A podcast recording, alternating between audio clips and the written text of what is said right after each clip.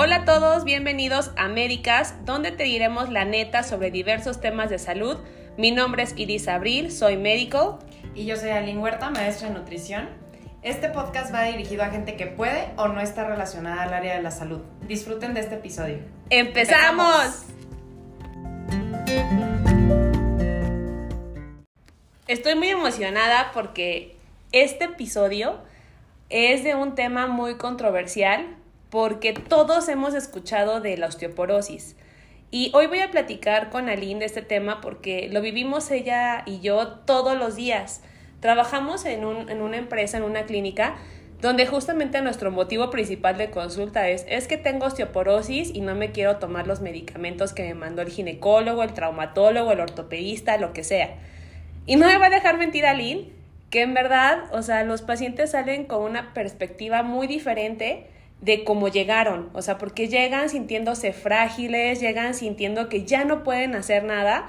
Y cuando le decimos aquí al contrario, tienes que hacer para que tus huesos se puedan fortalecer, les cambia todo.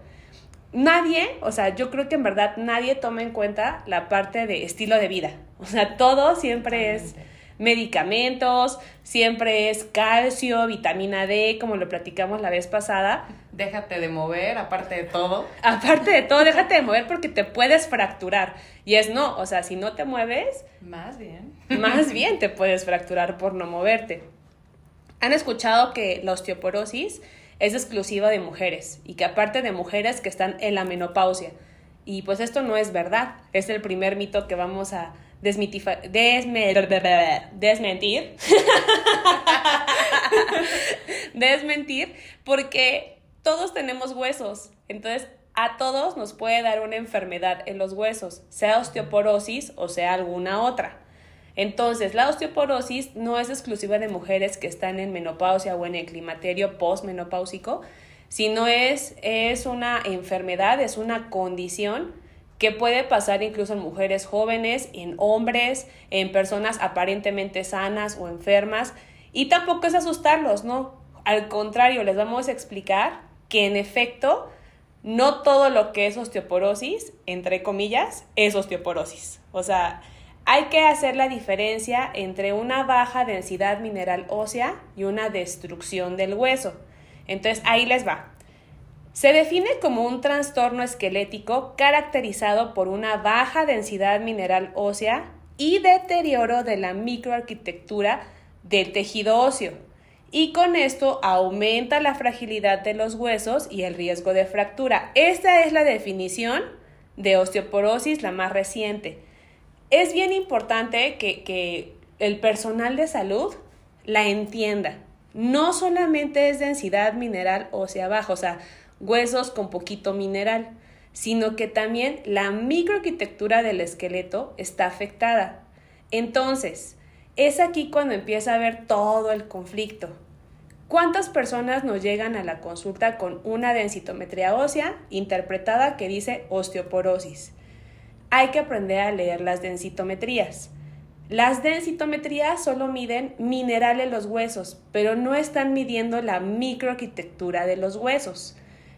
Por eso es que hay que aprender a leer las definiciones. ¿Cuántos pacientes ves al día más o menos que te dicen tengo osteoporosis? Sí, o sea, prácticamente todos y, hay que recalcar que una densitometría es un promedio de todo lo del cuerpo, o sea, hay que, hay que evaluar por secciones y por regiones y hay más estudios que van más allá de eso que nos ayudan a realmente evaluar esta microarquitectura en lo que aquí Abril es experta.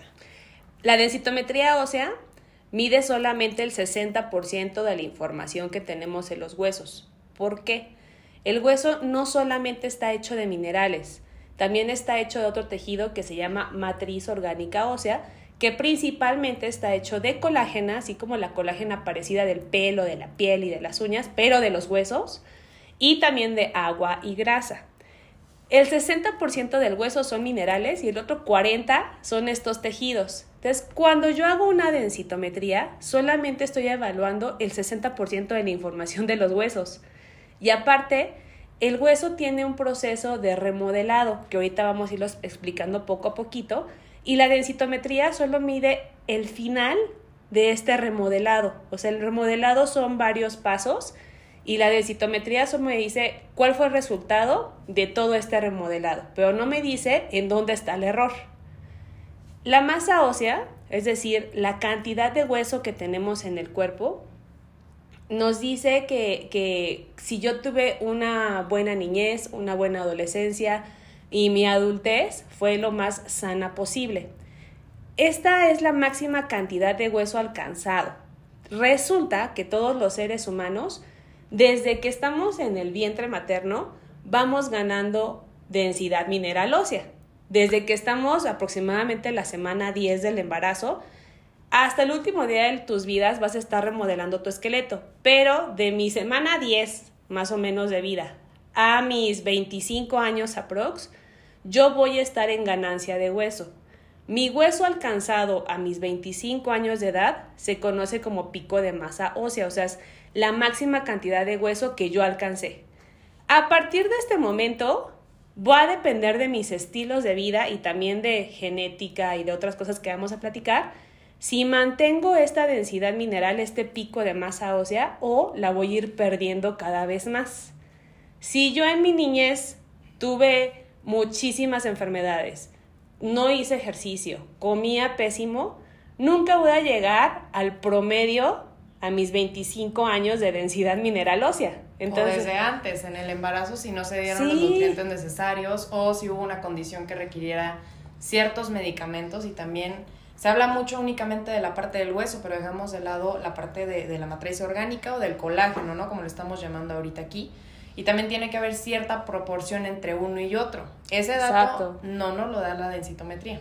Sí, exacto. ¿Qué pasaría si yo tengo, por ejemplo, más colágena que mineral en los huesos? Pues son huesos que no están bien. O al revés, que sea muchísimo más mineral que colágena, pues tampoco va a estar bien. Tiene que estar en buena proporción ambas cosas. Hay factores que yo voy a poder eh, modificar para poder tener unos huesos fuertes y hay otros factores que son no modificables. Los que sí se pueden modificar, pues puede ser la actividad física, la ingesta de nutrientes, este, vamos a hablar de también suplementación, vamos a hablar de otras cosas. alcohol, o sea, de todo. Sedentarismo. Y los no modificables, pues son los que yo ya traigo en mi genética. O sea, por ejemplo, si mamá o papá tuvieron huesos chafas, eh, quiere decir que más o menos yo ya tengo un 60% de probabilidades de tener huesos chafas. O sea, y eso ya no lo puedo modificar. O sea, así que, oh no, mamá, ¿por qué? Pero, no, y si a eso nosotros le agregamos los factores que sí podemos controlar. Ya es un 100% que voy a tener huesos chafas, ¿no? Entonces, los no modificables son, por ejemplo, también una persona que nació prematuro, que nació antes de los nueve meses, que pesó menos de tres kilos, que midió menos de 50 centímetros, o sea, bebecitos chiquitititos, ¿no? Estos no modificables en mis densitometrías me van a marcar como osteoporosis, pero no es osteoporosis porque no hay daño de la microarquitectura, simplemente no ganó la cantidad de hueso que debió ganar. Entonces, hoy vamos a hablar de todos estos factores de nutrientes, de los modificables y no modificables. Y Aline la verdad es que se echó una gran, gran investigación de la parte de nutrición sobre esto. Como les decía, el sistema óseo está en todos los seres vivos vertebrados, ¿no? Todos tenemos este esqueleto y este esqueleto sirve principalmente como reserva de minerales. Esa es su función principal mecánicamente nos ayuda a sostenernos, a sostener los músculos, tendones, ligamentos, cartílagos, nos ayuda a amortiguar el impacto en todas las articulaciones, nos ayuda a tener un poco más de flexibilidad. Y el hueso se está renovando constantemente. O sea, los huesos que tienes ahorita no son los mismos que los de hace un año. Ya fueron cambiando, se fueron remodelando. Todos los seres humanos destruyen hueso, todos, pero todos volvemos a formarlo. El problema es cuando este balance de destrucción y formación se rompe. Ese es el gran problema. Cuando empiezo a destruir más de lo que formo, es cuando empieza a haber todas estas fracturas patológicas o lesiones. ¿Cuántas veces no haciendo ejercicio y dices, no manches, nada más me estiré y ya me desgarré, o ya me duele, o ya me contracturé? seguramente no es un problema solamente del músculo, sino que el hueso está mal. El músculo está anclado al hueso. Y si yo me estoy desgarrando, luxando, lo que sea, probablemente es que tu balance de destrucción y formación ya no es correcto, ya algo se rompió. Algo que a mí me impresionaba bastante cuando empecé a meterme más a este tema es que creemos que el hueso está ahí de una forma como muy tranquila, ¿no? O sea, sin hacer absolutamente nada. Y conforme más vas estudiando el tema te das cuenta de que precisamente tiene un impacto más allá, ¿no? Todo esto de la cuestión muscular, por ejemplo, habla de que hay una, un desbalance ahí entre la proporción de la matriz orgánica y la proporción de, del hueso, ¿no? Entonces empiezas a tratar uno y empieza a mejorar lo demás, ¿no? ¿Cuántas veces vemos que mejora el hueso y mejora automáticamente la masa muscular de nuestros pacientes? Exactamente. Es una relación que hay entre el hueso, músculo y la grasa. El hueso como una reserva de minerales, el músculo como la principal reserva de proteínas y la grasa como la principal reserva de energía. Entonces, por ejemplo, uno de los, o sea, de los ejemplos más sencillos es de que tenía huesos chafas, músculos de mala calidad y mucha grasa. Cuando mejoramos el músculo y el hueso, la grasa también solita va disminuyendo, se va normalizando. Y es porque justamente había un mal balance, una mala relación entre estos componentes. Entonces, está bien interesante, o sea, de verdad como dice Aline, o sea, el hueso no es un objeto, no es algo que, que está ahí. No está de forma inerte ahí. Exacto, no es nada más algo que se puede fracturar cuando tengo accidentes u osteoporosis, ¿no? O sea, es un tejido vivo. Entonces, quedamos que más o menos del 60 al 70% es lo que no puedo modificar porque es lo que ya viene de mi información epigenética, que es lo que va a afectar durante mi modelado de hueso en el embarazo. O sea, eso depende de si mamá se alimentó bien, si mamá a lo mejor tomó los suplementos que debería, papá también, porque somos 50 y 50, ¿no? Que eso es otro tema bien padre. La suplementación preconcepción tiene justo este fin que el 50 y 50 de cada uno de los padres den un 100% lo mejor posible, ¿no?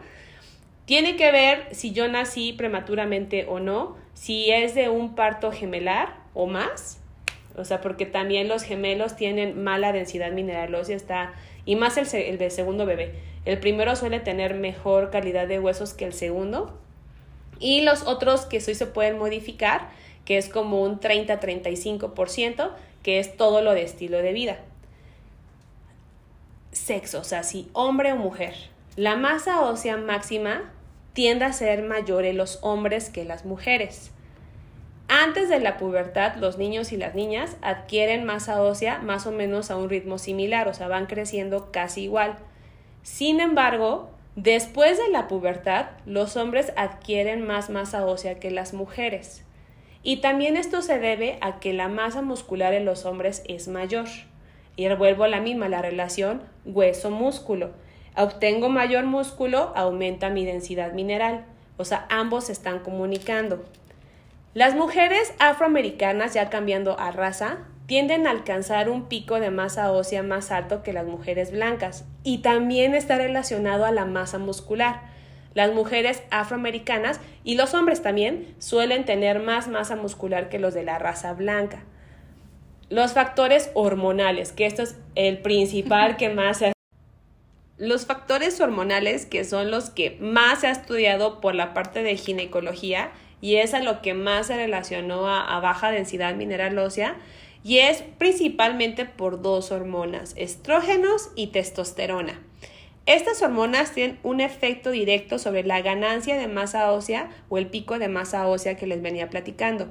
Ejemplo, las mujeres que tuvieron su primer ciclo menstrual a una edad temprana y las que usan anticonceptivos orales que contienen estrógenos tienen una alta densidad mineral ósea. Por el contrario, las mujeres cuyos periodos menstruales se detienen debido a un peso corporal muy bajo o las que hacen muchísimo ejercicio suelen presentar menopausia prematura y pierden también cantidades importantes de densidad mineral ósea. O sea, está realmente relacionado. Actualmente cada vez nos mencionan más que las niñas menstruan más jóvenes, sí. que también los alimentos, ¿no? La, la, carne, el pollo, la carne, que es que tiene hormonas. hormonas. Y entonces todo eso lo relacionan con el pico de masa ósea óptimo. La actividad física. Los niños y las niñas y los adultos jóvenes que hacen ejercicios con regularidad generalmente alcanzan un pico de masa ósea mayor que quienes no hacen ejercicio. Muévanse, ahora sí como Elis, muévete, mírate. a ver, o sea, si ya no lo hice de niña, ¿qué pasa si lo empiezo a hacer? ¿Puedo hacerlo? ¿No puedo hacerlo? ¿Es lo mismo nadar que hacer pesas? Ah, eso es Cuéntanos de eso, porque eso es buenísimo. ¿Cómo, ¿Cómo estamos desinformados en esa parte? Es que esa es una muy buena pregunta porque siempre nos han vendido la idea de que la natación es el ejercicio más completo. ¿Y qué creen? Que no. Ah, ah, ah, Exacto, para generar un remodelado óseo, que es esto que nos platicaba Abril desde un inicio, precisamente tenemos que someter al hueso ante un estrés. Entonces, este estrés lo da una resistencia externa, que puede ser mi propio peso, las pesitas, las mancuernas, incluso bandas de resistencia, ¿ok? O sea, va a depender en cada caso y es una prescripción pues que tiene que hacerse de la mano idealmente de algún profesional, ¿no? Que, que sepa del deporte, pero sí es necesario complementarlo no solamente con actividades cardiovasculares. No estamos diciendo que la natación sea mala, no pero son diferentes tipos de ejercicios que van a cumplir funciones metabólicas o yo siempre les digo, si quieres generar músculo, tienes que darle lo necesario, que son las proteínas, la cuestión de nutrición, pero también poner a trabajar esos recursos. Y esos recursos implican un ejercicio de fuerza y de resistencia. Con el hueso pasa lo mismo, ¿no? Porque muchas veces es, sí estoy haciendo ejercicio, pero vemos que no hay cambios en cuanto a la densidad mineral y es porque no están sometiendo al cuerpo ante este estrés. Exactamente. De hecho, hay muchos estudios que han demostrado que los nadadores que solo nadan, o sea, que no hacen nada fuera del agua o que no se ponen con ejercicios de resistencia en el agua y los buzos profesionales pierden aproximadamente 1% de densidad mineral al año. O sea, es muchísimo. También por eso los astronautas pierden muchísima densidad mineral porque no hay resistencia. Este estrés que les platica Lynn no es estrés de que estoy estresado por el trabajo, no. No. no, es esa parte. Para que no se vayan a estresar a propósito para ganar densidad mineral o sea. Claro. No es un estrés psicológico, es un estrés físico. Físico, exactamente. Pesas, ligas, correr, caminar, trotar. Obviamente si tienes algo que te lo impida hacer, por ejemplo, alguna vértebra con hernia de disco, ¿no?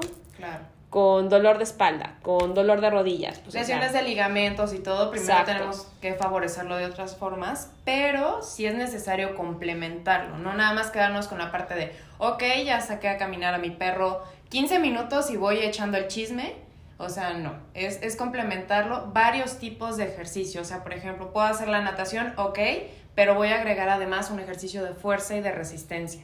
Exactamente. Ahora, ¿qué onda con el tabaquismo? ¿Qué onda con el alcohol?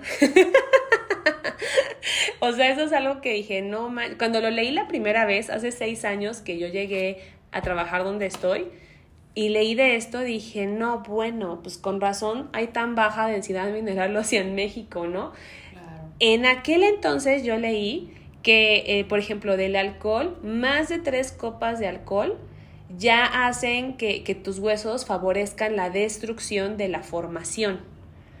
Entonces, eso Aline ahorita se va a echar su speech. Y el cigarro, el cigarro. Ya cada vez la gente creo que fuma menos cigarro, tabaco, pero la verdad es que yo no le veo ningún pro a ese vicio. o sea, de verdad, ninguno, porque uno, tanto químico que tiene. Y entre los químicos que tienen, tienen a veces metales pesados. Esos metales pesados también se depositan en el hueso. Eso es una. Otra el cigarro favorece también la destrucción del hueso. Y disminuye las reservas de vitamina C, que es algo esencial para formar el colágeno. Entonces ah. también va desde ese lado. Entonces, aquí nos van a decir y siempre nos dicen la típica pregunta, bueno, ¿cuánto alcohol? ¿Qué tipo? Y todo. Bueno, cualquier dosis de alcohol la verdad es que va a tener efectos en enfermedades crónicas y hablando específicamente de la parte de, de la cuestión ósea, todos los tipos de alcoholes van a tener un efecto. Entonces, mi recomendación siempre es, o sea, no, no, no te cases con la idea de, bueno, una copa de vino al día, no, porque es un efecto acumulado. Entonces, déjalo fines de semana, ¿no? E incluso la dosis máxima recomendada, acá Abril nos hablaba de, de tres copas al día, en hombres es de dos, en mujeres es de uno. Pero eso no implica que sea diario, ¿no? O sea, de verdad, eh, mientras más se puede evitar, mejor. ¿no? Porque muchas veces llegan queriendo justificarlo, ¿no? Con el vino, demás, o, o bueno, es que el tequila tiene menos calorías. No. Alcohol es alcohol y va a influir en la densidad mineral. Oh, no. Siempre se me infartan cuando les digo eso, pero ni modo. No, aparte, o sea, ahorita dije nada más de, de tabaquismo y alcohol, pero ¿qué creen? Que también el café, que también algunos tés, que también los refrescos, que México número uno de consumidor de, de refresco negro, de agüita negra. Como dijiste en el primer este, episodio, aquí no vamos a patrocinar a nadie. Hasta que no, no nos paguen. Pero bueno, todos sabemos, ¿no? sí, ya sé, platícanos de los refrescos y, y, de la cafeína un poco. ¿Qué sabes? ¿Qué les dices tú a tus pacientes? Uy, ok. En cuanto al, a la cafeína, ahí queda todavía mucho debate en cuanto a la dosis, ¿no? A, a nivel general de salud, menos de cuatro tazas al día es como lo más eh, aceptado, ¿no? Y va a tener efectos antioxidantes y demás. Tazas normales. Tazas normales, o sea, tazas como si fueran de, siempre les digo, como de postres, así como con las que hacen las recetas, porque esas son las, las estándar, vaya, ¿no? 240 mililitros. Entonces, eh, si son esta dosis, pues bueno, pero en varios artículos se habla de dos a tres tazas como máximo, ¿no? Porque muchas veces vemos aquí pacientes, ¿no? Que 7, 8 tazas al día, ¿no? Y ahí ya excede incluso las recomendaciones de, de lo general. Entonces, también de la parte que decía Abril de los tés, el té es aquel derivado de, de, la hoja Camellia sinensis, ¿no? Entonces se le da diferentes tratamientos y esto deriva en té blanco, té verde, té negro. Pero ¿qué creen? Tiene un antinutriente que va a impedir que se absorban los minerales. Se llaman fitatos. Entonces, eh, nos vamos con la idea de, bueno, pues es que es buenísimo y me lo tomo diario, aparte de mi café. Entonces, vele sumando y ahí ya tenemos una inhibición en la absorción, ¿no? De estos minerales. No, aparte, muchos pacientes me han dicho, ya no tomo café, pero tomo, tomo un litro de té. Ajá, exacto. Y es no. Exacto. O sea, yo siempre les digo, alternalo con otras infusiones, que son todas las herbales y todas las eh, frutales y demás, ¿no? O sea, sí, para... o sea no, es, no es satanizar, y es algo que quiero dejar bien claro en este episodio, ¿no? Que nunca vamos a satanizar los alimentos, pero todo está en la frecuencia, en la cantidad. El famoso depende que usamos muchísimo en nutrición, otra vez va a ser el depende, ¿no? Es que depende. Es que depende, ¿no? Y eh, pues también esta parte de, de, los refrescos, precisamente, no van a, a, a favorecer que se mineralice el hueso y aparte van a favorecer que se desperdician los minerales, ¿no? Entonces, Exacto. Por esta razón no son recomendables. Ahora, agua mineral como algo esporádico puede ser usado, pero eh, también si es el caso de que, bueno, no tomo nada de agua y solamente tomo agua mineral, tampoco nos vayamos a ese extremo, ¿no? Sí, exacto. Aparte de que eh, todas las bebidas carbonatadas uh -huh. favorecen la destrucción del hueso, también favorecen la formación de piedras. ¿Por qué? Porque también se está perdiendo los minerales desde el hueso. Hablamos piedras a nivel Exacto, renal. sí, piedras a nivel renal, sí. Ahora, siempre se habla de la vitamina D y calcio, de que son los nutrientes indispensables para tener huesos fuertes. Ay. Aquí quiero que nos cuentes, ¿no? Algo que, que aprendió mucho de Abril es, a ver, ¿qué pasa? Y que me lo ha enseñado, ¿qué pasa cuando un paciente solamente toma calcio? O sea, porque se me antojó y porque ya empecé menopausia y todos los días me echo mi calcio. ¿Cuáles son los hallazgos que tú has visto a nivel clínico? Uno, la verdad es que el cambio de la densidad mineral ósea no en todos mejora, porque para que el calcio se pegue a los huesos requiere de fósforo. Exacto, entonces, o sea, el calcio solito llega al hueso, o sea, imagínense, ¿no? Que es como si fuera una caricatura. Llega el calcio al hueso y el hueso dice, yo ya tengo calcio, o sea, ya tengo calcio. Entonces, pues dice, ya, tíralo, o sea, Si no vienes con fósforo, si no vienes con vitamina K ni vitamina D. Es como el cadenero que le dice, no, no vas a pasar. No o sea, no vas a pasar si no vienes con invitación VIP, que es el fósforo. Exactamente. Entonces lo elimina. Cuando la orina se satura de calcio, Tan, tan, tan. Hola, piedra. Hola, y ahí estamos sufriendo, ¿no? Cólico renal por lito. Y también se ve calcificada la aorta, incluso en estudios de imagen se alcanza a ver, ¿no? Entonces nadie quiere una aorta calcificada. ni aortas, ni arterias, ni músculos. Tenemos una, una paciente que tomaba como, pero también dosis, no manches, ¿no? Tres gramos de calcio al día, oh. que llegó a calcificar tejidos blandos, o sea, eh, músculos, también en la piel. Ella creía que eran granitos y era calcificación en la piel. Ah. O sea, no vemos, no hay ni buenos ni malos, pero cantidades adecuadas. Depende. Depende, el famoso depende, ya ves, porque sí tienes razón. Aparte, para que tengan contexto, ella tomaba 3 gramos, más o menos necesitamos, perdón, un gramo al día. Un gramo, 1.2 gramos al día, dependiendo de la etapa. Cambia mucho, ¿no? El depende. Cambia en niños, cambia en embarazo, cambia en adultos mayores. ¿Y por qué es importante obtenerlo? O sea, sí, no estamos diciendo que el calcio no sea necesario. Es necesario consumirlo antes para que se alcance este pico.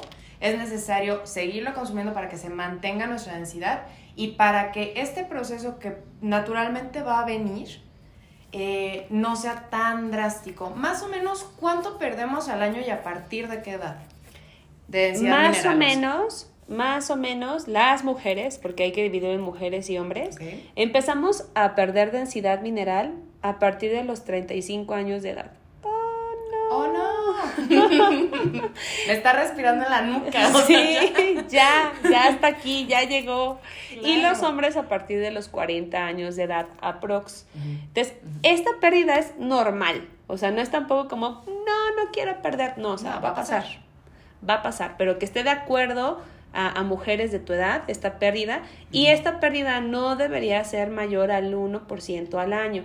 Ahora, en mujeres que están en la menopausia, o sea, que ya dejaron de menstruar, los siguientes dos años pueden perder hasta 2.5% de densidad mineral al año, y eso es normal.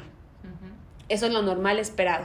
Entonces, lo que tenemos que vigilar es que no pierdan más de lo esperado.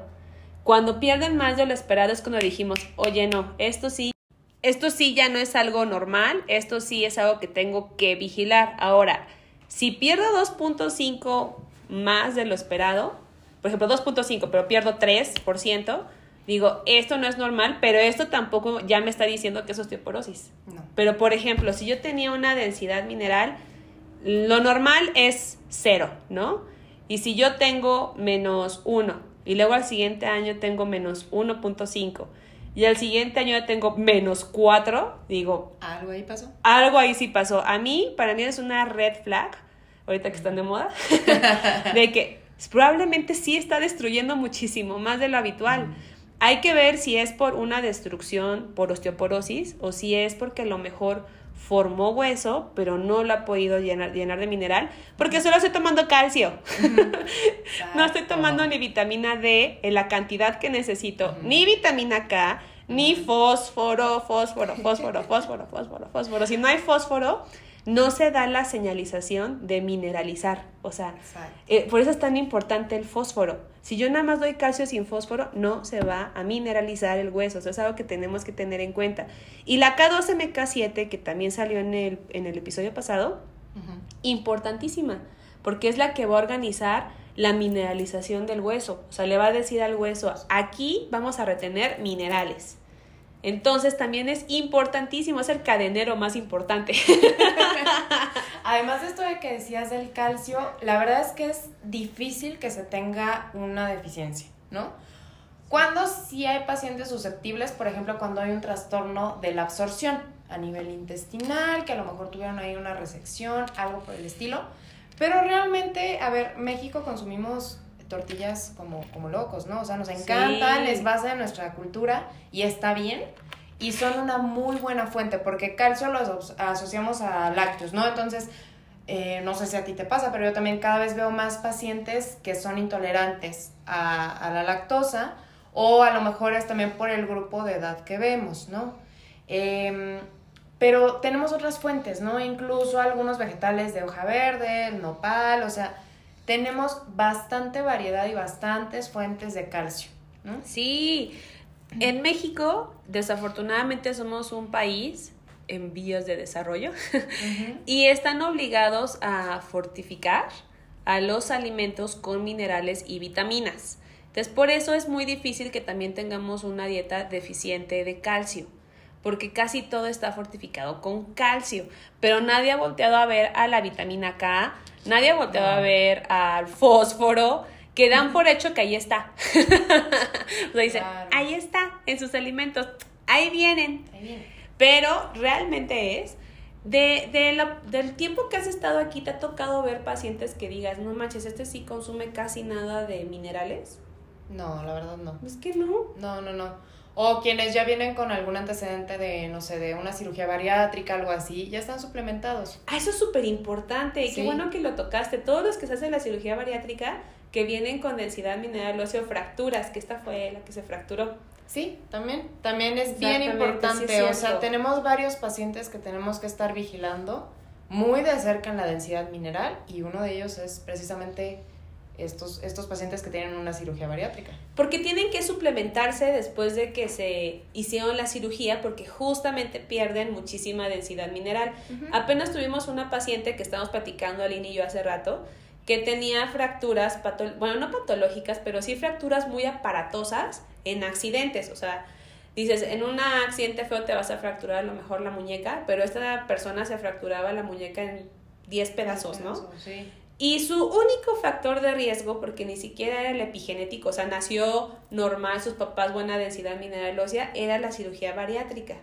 Y después cuando yo le empecé a platicar que del fósforo y calcio y todo esto, me dijo, es que he de confesar que yo nunca me suplementé cuando me hicieron la cirugía bariátrica, ¿no? Entonces, pues, ¿qué pasó? Que no pudo absorberlo. Claro, ¿por qué? Porque precisamente lo que haces con una cirugía bariátrica es disminuir el área de absorción.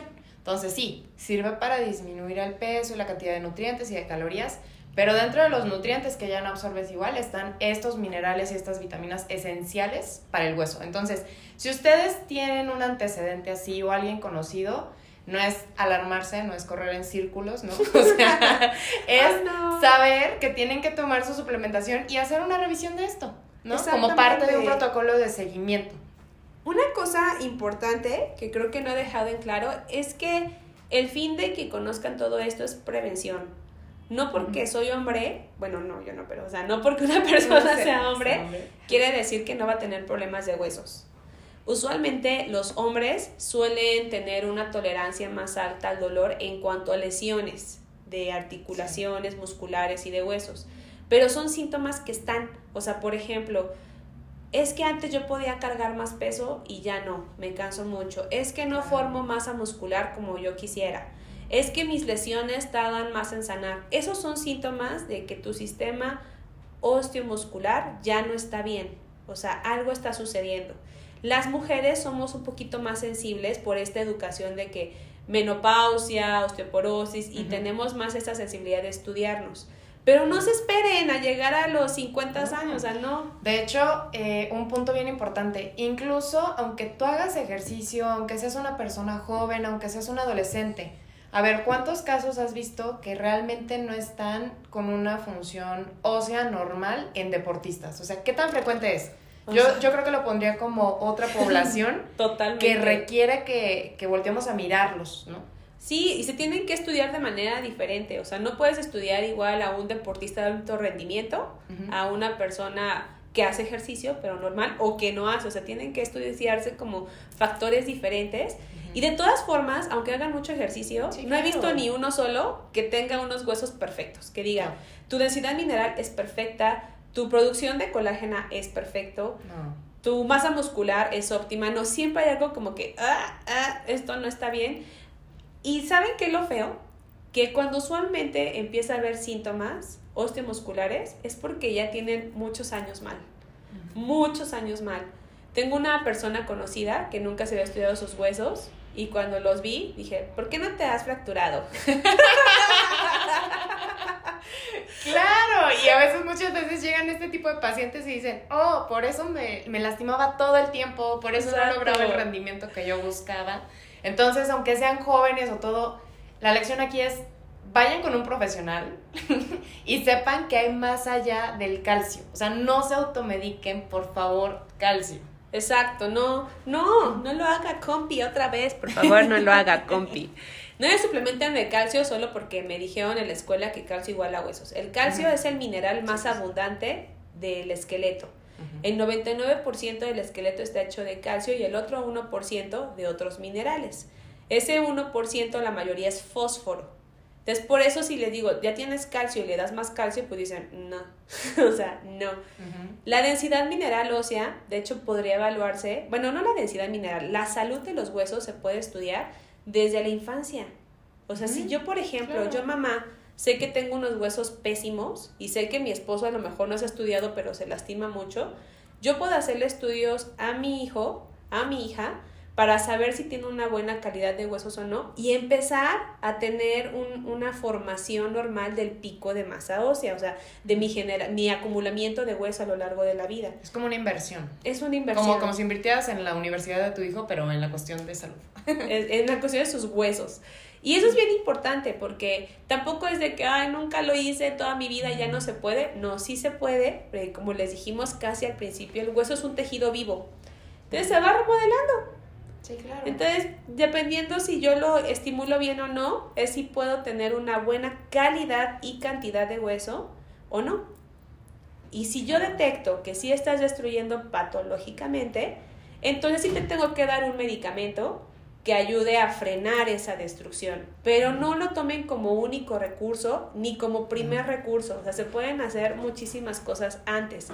Hay que ir con un especialista Principalmente lo ideal sería es que fuera alguien de metabolismo de minerales óseos. Sin embargo, en México solamente contados. Son súper contados. Súper, contados. Son, en verdad, yo creo que de las especialidades que menos hay especialistas. O sea, Oye, y, y tú en la, eh, o sea, en, medicina, yo en la parte de como licenciada en nutrición y como incluso maestra en nutrición, pregúntame cuándo me mencionaron algo de la relación entre estos componentes, ¿no? O sea, jamás, jamás ves nada de esto y también te dicen, ah, bueno, pues suplementalos y listo.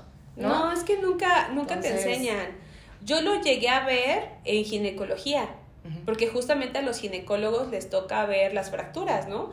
porque van a consultar, es que ya me fracturé, es que esto, pero y la cuestión hormonal, ¿no? Y Sí, ahí es too late, o sea, pudiste haber hecho muchísimas cosas desde 10 años antes, o sea, Too late.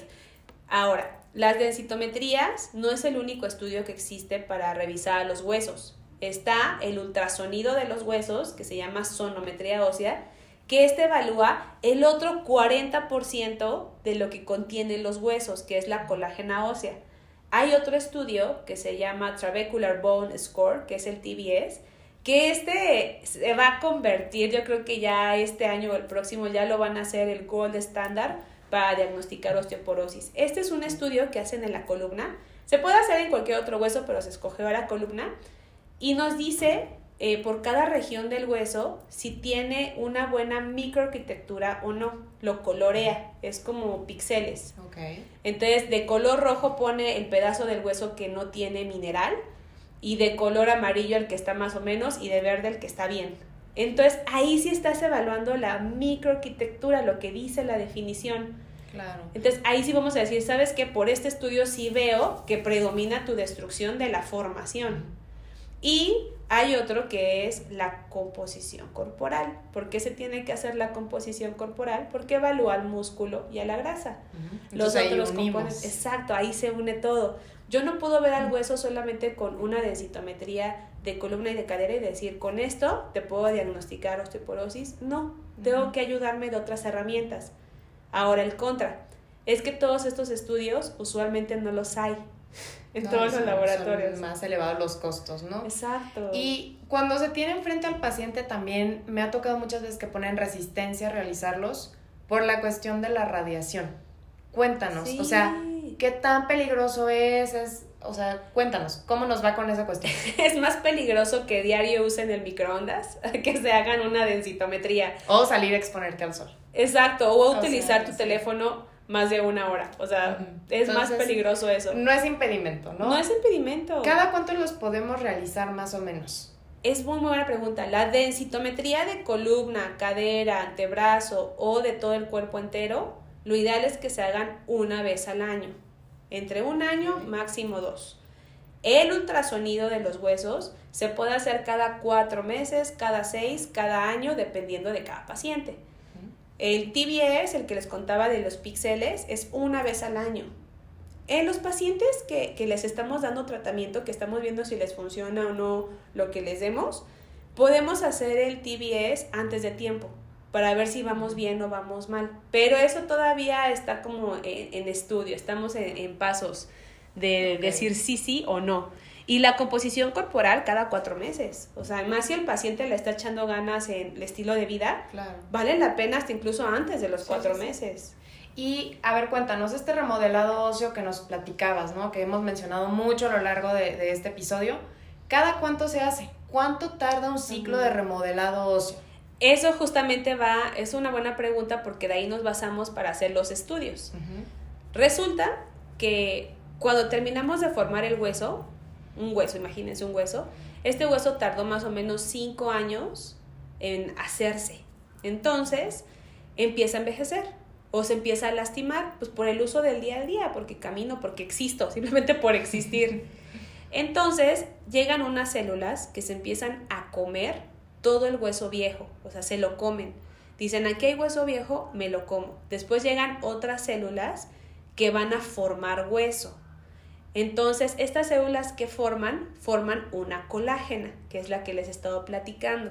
Esta colágena, después de que termina de rellenar todo lo que las células se comieron, después se empieza a mineralizar, es decir, aquí se empieza a meter el fósforo, el calcio, vitamina D, vitamina K, estroncio, lo mineral que tenga, ¿no? Y ya después este hueso se vuelve a endurecer. Este proceso es de un tamañito súper chiquititito. O sea, no se puede remodelar el hueso al mismo tiempo todo en la misma fase porque si no nos quedaríamos sin hueso mucho tiempo. el tamaño de una unidad que remodela hueso es del tamaño de un cuarto de un puntito de una pluma. Ese puntito de una pluma, cuarto de puntito de pluma, tarda cuatro meses en remodelarse. Por eso el ultrasonido, la composición corporal, se pueden hacer cada cuatro meses porque ya los que estaban en fase de destrucción los voy a encontrar en fase de formación. Los que estaban en fase de formación ya los voy a encontrar después en fase de mineralización. Entonces yo tengo que asegurarme que lo que formó sí se llenó de mineral. Y si no se llenó de mineral, pues darle algo para que mineralice. O si sigue destruyendo, pues entonces darle algo para que forme. Entonces, cuatro meses, cada cuatro meses sería lo ideal estar evaluando con ultrasonido y con composición corporal para evaluar el remodelado de los huesos. Todo lo que destruyo lo tengo que volver a formar. Y si lo formo de más, lo formo de menos o no lo lleno de mineral, que es totalmente diferente, tengo que actuar de manera diferente. No puedo tratar a todas las personas como si todas tuvieran osteoporosis y todas se curaran con el mismo medicamento. O sea, no. Yo tengo que detectar si es formación, si es mineralización y es tratamiento diferente personalizado. O sea, no es lo mismo para todos. No, totalmente. O sea, por ejemplo, desde evaluar la parte de la proteína, que es otro nutriente del que todavía no habíamos hablado, pero precisamente aparte de los minerales, de las vitaminas, también la proteína es un factor esencial que va a activar a ciertas hormonas que promueven que se absorba tanto el calcio como el fósforo, dos de los que decíamos que son esenciales, que se fijen como deben de fijarse y que aparte el riñón reabsorba el fósforo, ¿no? Que no nada más lo elimine. Entonces, ahí se recomienda una ingesta un poquito más elevada, ¿no? En, este tipo de pacientes pero, ojo, eso es personalizado por su nutriólogo, porque no es lo mismo si a mí me llega un paciente con enfermedad renal, que también tienen trastornos en la mineralización ósea, que si me llega una persona que está sana, ¿no? Que a lo mejor tienes un paciente con diabetes, ¿no? Ahí vamos a tener que modificar. Pero, por ejemplo, una de las dudas muy frecuentes es, bueno, lácteos sí, lácteos no. Entonces, justo los lácteos contienen varias propiedades, entre ellas esta proteína que va a estimular estas funciones también tiene el calcio y también tiene el fósforo. Entonces es como el paquete completo. Y otra función que tiene son probióticos, específicamente el yogurt, ¿no? Entonces, todo eso va a favorecer tanto la absorción como una mineralización adecuada. Entonces, a veces me llegan y me dicen, ok, ya dejé lácteos, porque ya me diagnosticaron, entre comillas, ¿no? Diagnosticaron osteoporosis, que aquí ya les decimos que no. Exacto. Em, lo dejé y ahora estoy tomando leche de almendras. Entonces, ya perdiste todas las propiedades y ahora esto no es leche, es bebidas vegetales, ¿no? Entonces, la de almendras, oh sorpresa, junto con espinacas, junto con betabel, es una de las bebidas que más va a contener oxalatos. ¿Se acuerdan que hablábamos de los antinutrientes que nos da el té verde y demás? Bueno, pues existe otro que son los oxalatos. Entonces, cuando llegan y me dicen, es que cambié por bebida vegetal de almendra y ahora me la paso eh, en desayuno, comida y cena con las espinacas. Ya valió. Ya valió, porque no estás consumiendo lo necesario, porque no estás absorbiendo. Los oxalatos dicen, no, en el intestino dicen, no, no pasas no pasas y en el cuerpo dicen, venga, chapacá, al calcio, hacen las piedras y entonces hacen litos o cálculos renales, ¿no? Entonces, ojo con eso, o sea, por eso siempre asesorado de alguien que sepa de esta cuestión, porque no nada más es comer hojas verdes, ¿no? Muchas de las fuentes, por ejemplo, de, de varios de estos minerales te mencionan hojas verdes, ok, sí, pero ¿cuáles? No es lo mismo a lo mejor que la arúgula, ¿no? Que espinaca y hay ciertas técnicas de cocción que nos pueden ayudar a disminuir el contenido.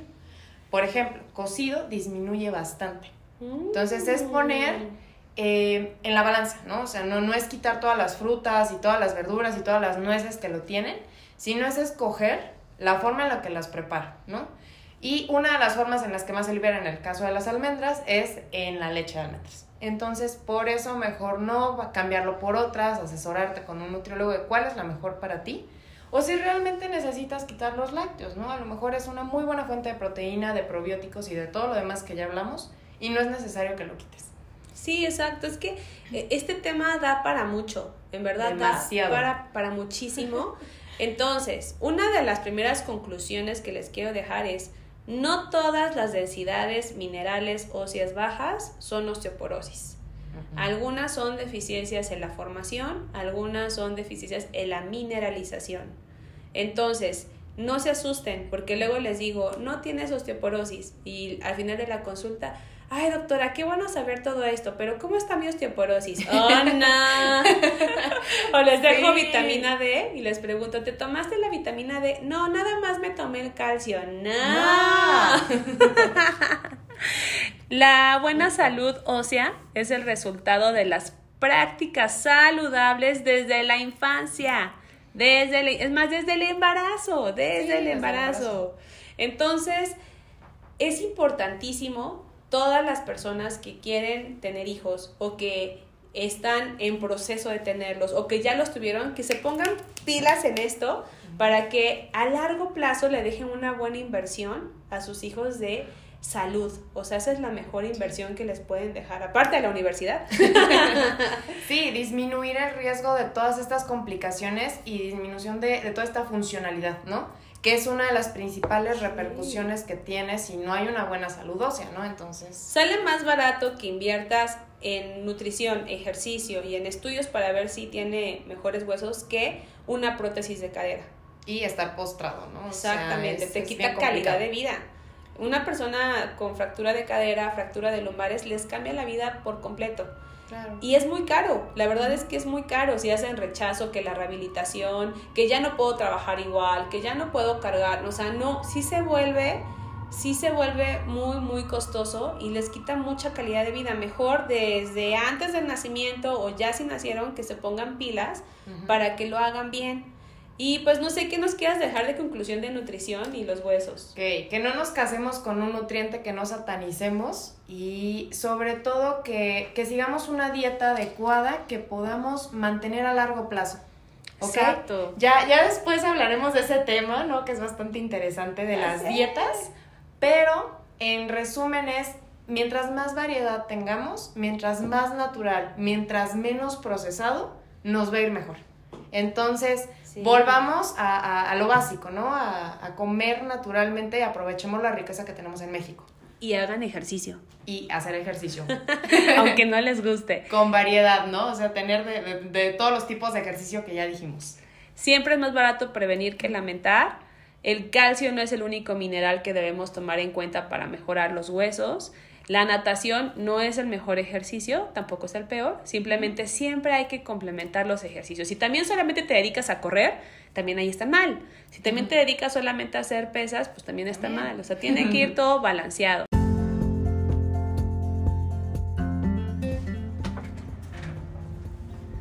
Muchas gracias, Aline. La verdad, en este capítulo ambas aprendimos mucho de por qué no todo es osteoporosis, por qué debemos saber ver a los pacientes como una manera integral y no como un objeto que se enferma. Por favor, dinos tus redes sociales, cómo te encuentra la gente. Me pueden encontrar como nutrióloga Lin Huerta, entonces está fácil y pues muchísimas gracias a ti. ¡Eh! Ahí me buscan por favor en Instagram como arroba iris, doctora es DRA. También pueden encontrarme igual en Facebook y en YouTube. Por favor, denle seguir, déjanos tus comentarios, te voy a dejar las referencias en las historias que dicen médicas. Y gracias a mi patrocinador ABM por confiar en mis locuras y siempre estar ahí. Gracias a todos, nos vemos.